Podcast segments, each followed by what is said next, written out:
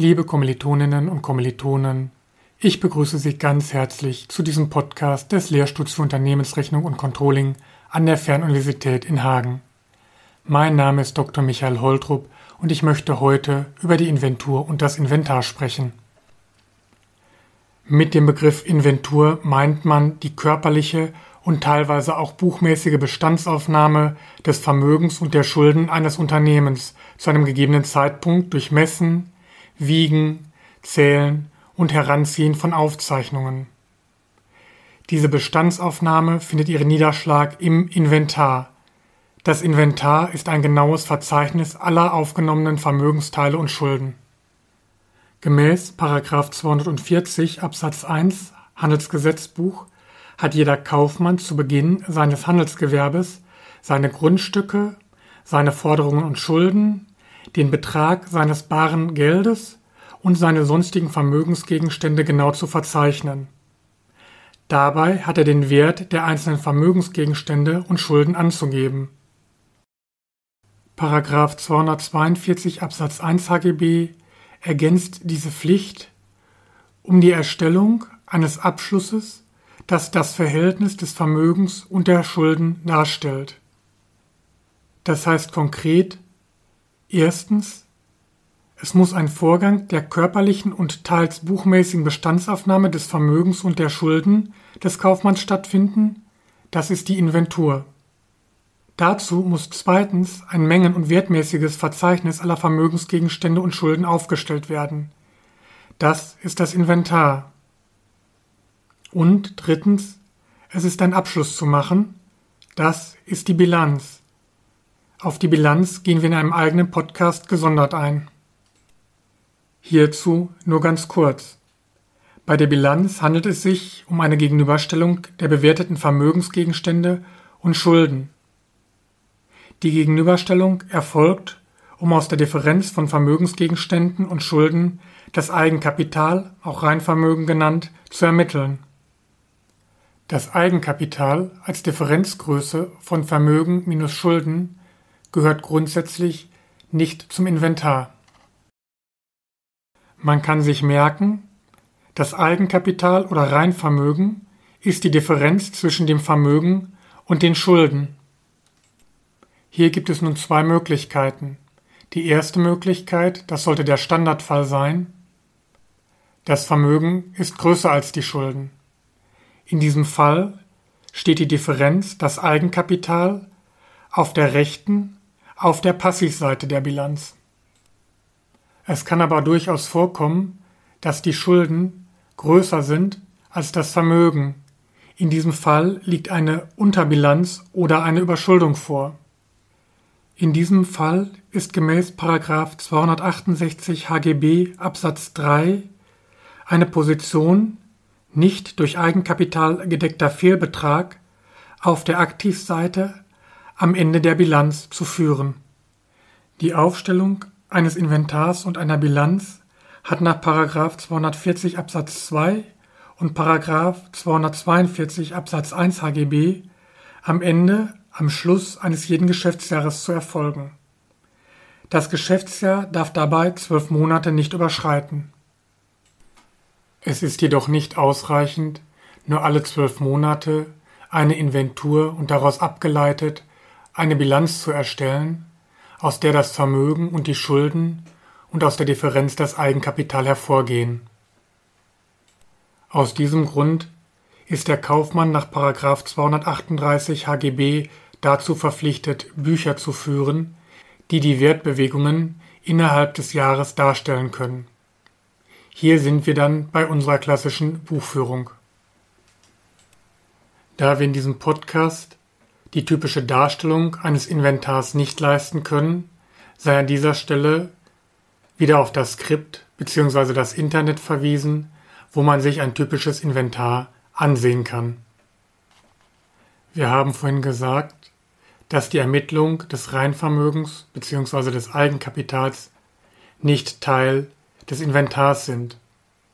Häufig wird das Inventar jedoch mit einer entsprechenden Übersicht abgeschlossen, aus der die Gegenüberstellung des Gesamtvermögens mit den Gesamtschulden hervorgeht und so die Höhe des Reinvermögens bzw. des Eigenkapitals ermittelt werden kann.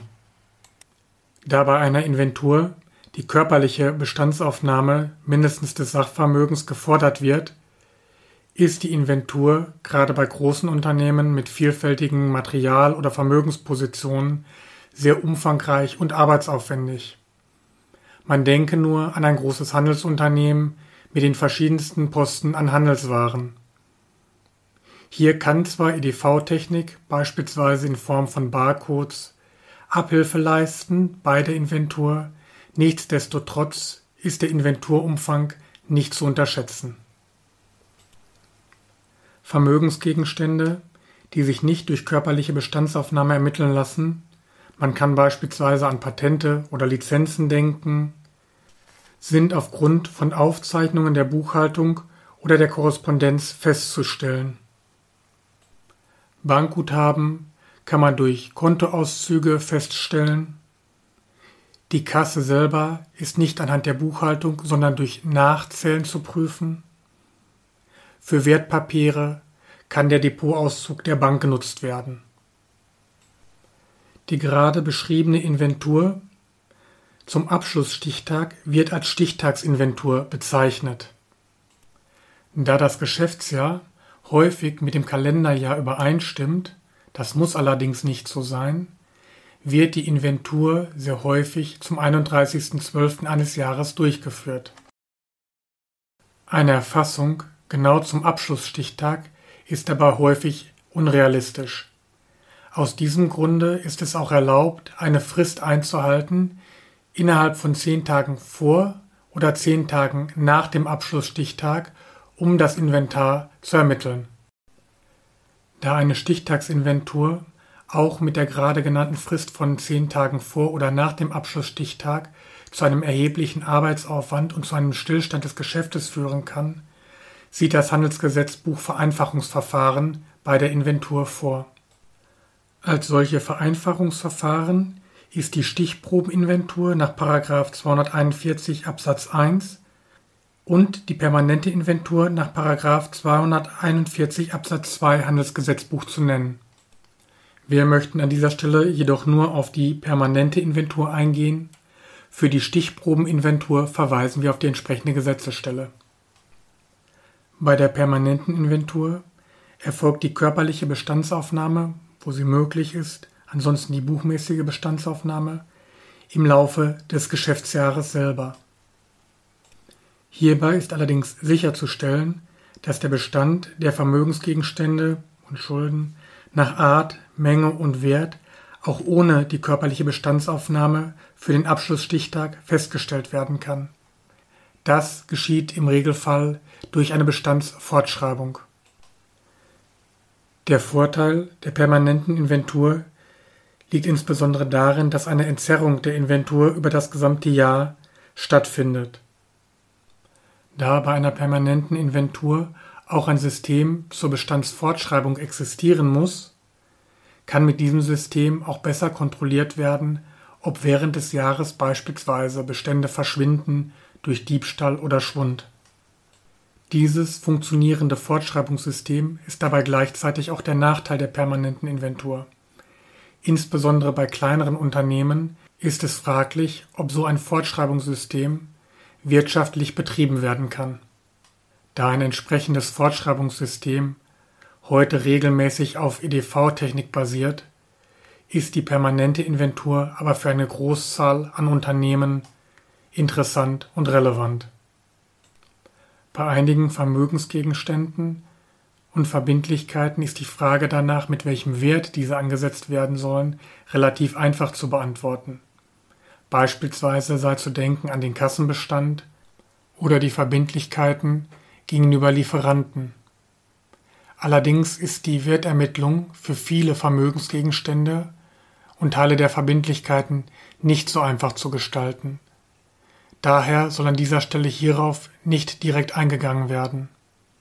Die Bewertungsproblematik von Vermögensgegenständen ist insbesondere auch ein wichtiger Teilbereich der Einheit Jahresabschluss, auf die an dieser Stelle verwiesen werden soll. Wie kommt man jetzt vom Inventar zur Bilanz? Fassen wir noch einmal zusammen. Das Inventar bildet die detaillierte und umfassende Übersicht der Vermögensgegenstände und Schulden. Die Differenz zwischen Vermögen und Schulden ist das Reinvermögen bzw. Eigenkapital. Aus dem Inventar lässt sich nun die nach 242 Absatz 1 HGB geforderte Bilanz erstellen. Hierzu werden die einzelnen Positionen des Inventars zu größeren Gruppen zusammengefasst. So wird in der Bilanz im Gegensatz zum Inventar nicht jede einzelne Maschine mit ihrem Wert aufgeführt, sondern es wird ein gesamter Posten Maschinen mit dem Wert aller Maschinen gebildet.